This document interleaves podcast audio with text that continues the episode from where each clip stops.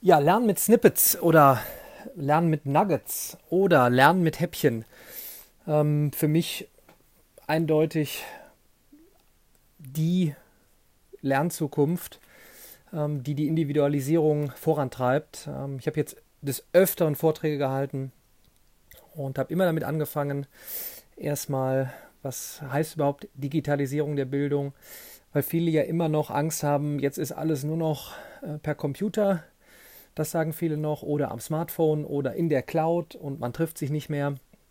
Darum geht es bei weitem nicht. Vor allen Dingen nicht jetzt, wo wir bei der Schlüsseltechnologie schlechthin angekommen sind, nämlich der künstlichen Intelligenz, die das ganze Thema Individualisierung noch vorantreiben wird. Ich glaube, den wenigsten ist noch bewusst, welche Riesenchance jetzt gerade besteht, ähm, wenn man frühzeitig mit dabei ist. Vielleicht erstmal nochmal zum, zum äh, Snippet lernen.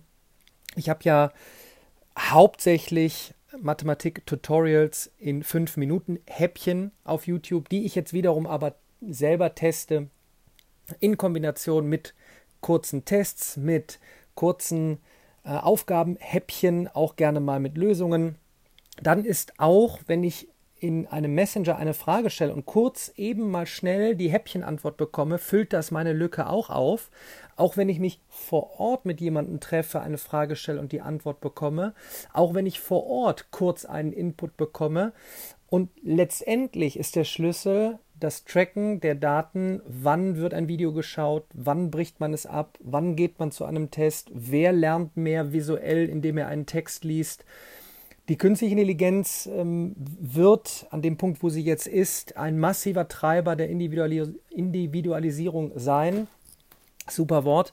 Ähm, weil Daten so schnell ausgewertet werden können und so speziell zum Lernen dein Lernen optimiert werden kann. Allein was fehlt, sind die Snippets, die Nuggets.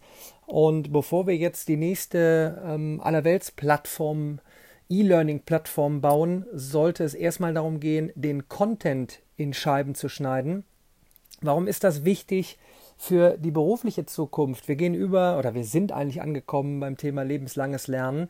Es ist nicht mehr so, dass ich äh, in meinen Kopf äh, Wissen bis zu einem gewissen Grad reinstopfe und dann meinen Arbeitsrhythmus 40 Jahre mache, vielleicht mal zwischendurch noch ein Seminar sondern es wird ein, ein ständiges Füllen von kleinen Lücken sein, nach Interessen. Ich bekomme einen ersten Impuls. Events werden, sage ich immer wieder, ähm, werden eine immer größere Rolle spielen, wo es ein, eine, eine Mixtur gibt aus Impulsvorträgen, aus kleinen Workshops, ähm, aus Netzwerken, aus äh, Unterhalten, Fragen stellen, Antworten bekommen, diskutieren.